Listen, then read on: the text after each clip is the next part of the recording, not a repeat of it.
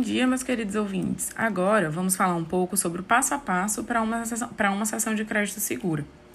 Bom, assim como qualquer outro trâmite jurídico, a sessão de crédito exige atenção e alguns pontos específicos para que nenhuma das partes seja prejudicada.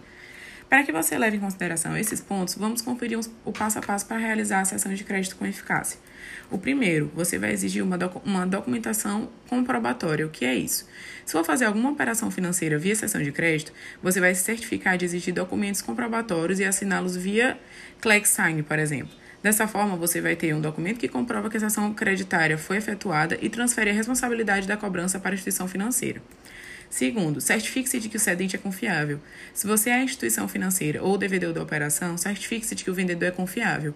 Lembre-se de verificar se o vendedor está habilitado, se, seu, se o seu CNPJ está ativo há um período mínimo seguro, saiba se o score dessa empresa está positivo e se ela não tem um histórico de inadimplências, entre outros pontos. Terceiro, certifique-se de que o devedor é, é. Quarto, leia toda a legislação de cessão de crédito.